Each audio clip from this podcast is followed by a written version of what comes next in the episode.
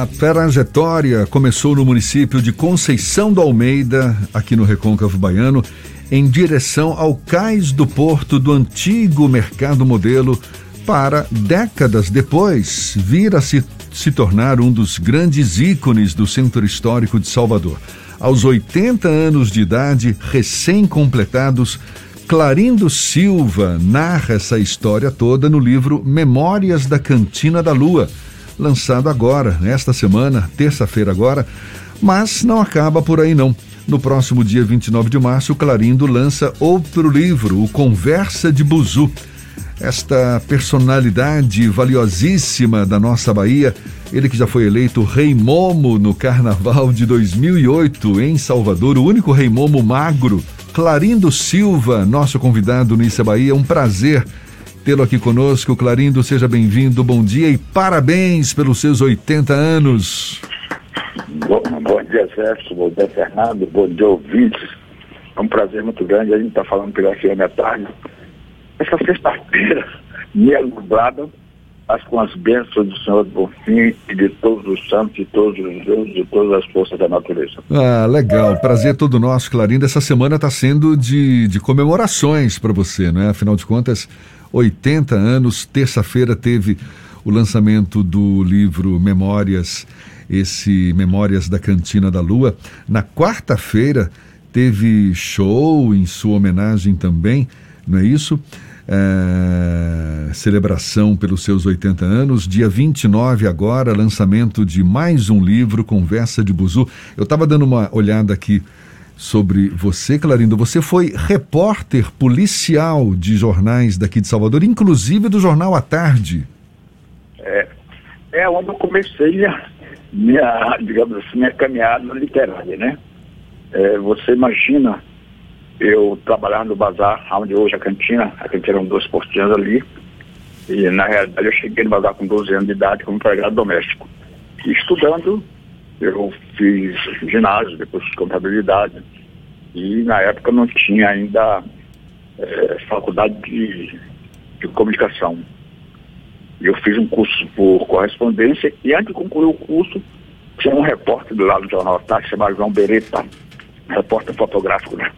O apelido dele é Beretta porque ele andava com a bereta do lado.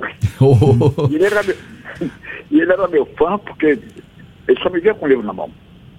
Eu tive um episódio na minha vida que é, uma professora achava que eu não era preparado para passar no exame de admissão do Severiano Vieira. E quando ela me disse isso, eu saí correndo, fui na biblioteca pública, tomei livro emprestado. E a partir daquele momento, até hoje eu estou sempre lendo, escrevendo. Imagina que eu leio todos os jornais da cidade. leio impresso. Gosto de recurso impresso. Maravilha. Eu me lembro do meu, meu início de carreira, meu pai falava, olha, leia todos os jornais do dia, todos os dias. Eu me esforço também até hoje para fazer isso. É, é, o esforço é, é quando eu tenho tempo de ler durante o dia, eu caso para casa, sento aqui duas, três horas, mas eu faço questão de ler. E, de repente, o Obereta disse, você, rapaz, você daria um bom jornalista, um, um bom repórter. Aí pegou e me levou para conversar com o doutor Jorge Comum. Que legal. O Jorge Comum Aí ele me encaminhou ao Tarcísio Fonseca, eu fiquei um bom tempo na tarde, depois fui o Jornal da Bahia, fui para a tribuna, eu sou um dos fundadores da tribuna. E na tribuna eu fiquei até um tempo. E passei a ter certas dificuldades, porque era um momento em que o Sescório já estava entrando em processo de degradação. Quer dizer eu que não foi... consegui um reajuste salarial no bazar. Sim. Eu ganhava 180% no bazar para pagar meu aluguel. Ganhava 240 no jornal era para outras despesas. E em 70 nasce meu filho mais velho, o Mestre. Eu digo, meu Deus, como vou educar esse menino? Eu tinha me casado com um planejamento de ter quatro filhos, graças a Deus os tenho. Aí peguei as contas do bazar e do jornal, ia render pelos portinhos mercantil da Lua, contrariando um pouco lá a família, papai achava que eu estudei, que a, a, a, grupo da ciência, perguntou se eu estava esquecido das noites em dormir, com as pernas na de água fria, para depois ir para trás no balcão de cachaça. Quando eu tinha tomar um dinheiro emprestado na mão dele, é, ele disse, quer que eu disse que eu tenho dinheiro, seu homem? Eu disse, ninguém disse não, papai. Mas a precisão faz o pidão. E como é que é? Eu disse, a pressão faz o pintão. É. Ele, mas é assim, o ditado não é assim, não. Eu disse, mas o senhor me ensinou diferente. o senhor não vai querer que eu seja ladrão, né? Aí ele perguntou, quanto é? Eu disse, 150 cruzeiros, 150 cruzeiros. Eu já estava com um orçamentozinho de 147 na mão, que era o fogãozinho da boca, com os pratos, talheres. E Renato só vendia bebida, não, bebida, não vendia nada, não vendia nada de, de, de tira gosto. E aí peguei uma cartolina e escrevi na parede. Não beba sem se alimentar. E gosto era ovos cozidos, colorido com casca de cebola e quiçu e pé de galinha. Eita! que barato. E aí foi um sucesso, até 75 eu ponho da tarde, 75 eu comprei o ponto na mão dele, 78 eu comprei meu papel de estudo negócio, ampliei a cantina e assumi, assim, com toda a força, a luta pela revitalização do centro histórico. É, você, você é um dos que abraçaram essa causa. A Cantina da Lua, a Cantina da Lua, Clarindo, ela foi a sua primeira investida nessa área, assim, mais do é, de, de querer em, empreender um negócio? É, na realidade foi o meu primeiro grande empreendimento, até porque está no meu DNA essa coisa de, de, de comércio, né, de empreender. Você imagina, papai, que tiver uma barraca de, na, na feira de águas meninos e eu ia levar a comida dele todo dia de tarde. Me saía do colégio, passava em casa, ia levar a comida dele. E enquanto aqueles caras, na época, não se tinha consciência é, ecológica, tudo que nos prestava jogava na praia, né? Digamos, os caras, sobrou cebola, num, eles jogavam na maré. Aí eu captava aquelas, aquelas cebolas, e aí ia descascando, ficar aquele miolinho. Eu fazia monte e ia vender ali do canto por isso. Lá no bairro de Palmiúdo, eu tinha uma banca de engraxate, que talvez tenha sido a, a única com esse perfil. Eu ia buscar de manhã na casa dos clientes, sete horas da manhã, eu estava batendo nas portas das pessoas, pegava o sapato, botava em um carrinho de mão feito por mim, carro de ouro de mão, escrito engraxataria Clarice Silva. e, e limpar esse sapato, quando era 5 horas da tarde, eu estava entregando.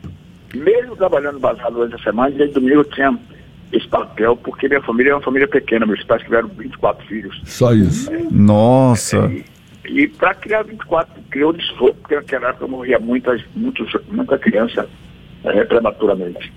É, morria de qualquer luxo, morria, morria de sarampo. Eram umas doenças que não tinham um certo controle. Mas ele criou 18. E todo mundo tinha que trabalhar, tinha que se virar para poder manter com dignidade. Clarindo, então, quando... tem a expectativa agora, lançou o Cantina da Lua, Memórias da Cantina da Lua, mas também tem o Conversa de Buzu que está para ser lançado no final de março. O que esperar dessas obras? Olha, eu eu tô, graças a Deus, eu estou muito feliz com nessa área literária. As pessoas dizem assim, ah, não, o povo não lê, eu não posso me queixar disso. Primeiro tem um escritor que é amigo meu, Orlando Coelho, Coelho disse, escritor não sem livro. As pessoas dizem assim, às vezes me encontram ali no, na praia, ou caindo esse, esse memória cantinador, tem cinco outdoors na cidade. Graças à amizade, à generosidade, aliás, que tem assim, nós temos um carinho muito grande, um carinho recíproco. E aí, a, a Memória Cantinador é um sucesso. Conversa de Buzu, você, é um livro que você lê a risada do primeiro ao último conto as pessoas perderam completamente é, a, a, noção de privacidade. Conversam no mundo como se estivesse no divã de suas casas. e na pandemia eu fechei a cantina, fiquei em casa, lendo, escrevendo, produzindo, cuidando do pomar, mas chegou um ponto que eu fiquei muito tenso. Aí lembrei que eu tinha é, algumas anotações, um guardanapo, papelão, um pedaço de jornal, papel higiênico, papel toalha, eu pegava o ônibus, mas não tinha. Na, quando soltava do ônibus, eu queria anotar o que eu vi de qualquer maneira. Junto esses papéis todos, que meus netos, meus filhos, para digitalizar, e aparece um casal de São Paulo, Maria Pinheiro e André Carvalho, eles tinham tem um grupo que chama Samba é, é da Bahia. Eu comecei a assistir as lives dele e Pitaco. Eles compraram meus, meus, meus Memória Cantinha da Lua, nossa biografia, e entraram em contato comigo e surgiu ali o meu branco. Escreveram o Conversa de Buzu, Memorial, essa Memória Cantinha da Lua, essa edição, e o Memorial da Cantina. Nós ganhamos os três editais, o que deu origem, o que me possibilitou exatamente fazer esses livros. Conversa de Buzu lançado, foi, está sendo um grande sucesso. Memória da Cantina, é, saiu a primeira tiragem, agora nós fizemos saiu a primeira edição, agora nós fizemos a segunda tiragem, e está nas principais livrarias, está nas principais bancas de lixo da cidade. E eu vejo na cantina, graças a Deus, muito bem. Eu digo, é, e, vendo na praia, onde eu estou, estou com o meu livro na mão. Ah, maravilha. Olhe, parabéns mais uma vez pelo aniversário. Parabéns pelas obras que você está nos presenteando aí, que seja uma celebração contínua, porque você é uma figura muito especial, muito querida e um grande prazer tê-lo aqui conosco, conversando nessa sexta-feira. Se pudesse, a gente ficaria falando muito mais, mas por hora, muito obrigado, eu, viu, Clarindo? Eu agradeço a todas as manifestações das pessoas amigas, das entidades. Agora, no dia 19 mesmo vai ter uma peça teatral em, em, nossa homenagem. No dia 25, o Conselho de Cultura da Bahia também vai ter uma sessão especial em nossa homenagem. No dia 29, lá na escadinha do segundo piso do Shopping Barra, Conversa de Buzu, o meu abraço, os meus agradecimentos a todos e a todas que estão me fazendo extremamente feliz. Eu estou andando pelas ruas da cidade, pela hora que eu fico assombrado, porque as manifestações de várias formas, me emocionam, me alegram e me estimulam a continuar lutando. Um grande abraço, saúde, paz, fé, resistência e o baiano precisa ser apropriado pelo Rio, aquele lugar mágico.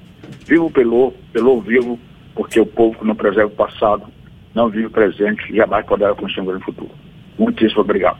Valeu, tá aí figuraça Clarindo Silva, jornalista, escritor, poeta, compositor, agitador cultural e proprietário do Cantina da Lua, esse espaço aí que é um, um bastião de resistência do Centro Histórico de Salvador.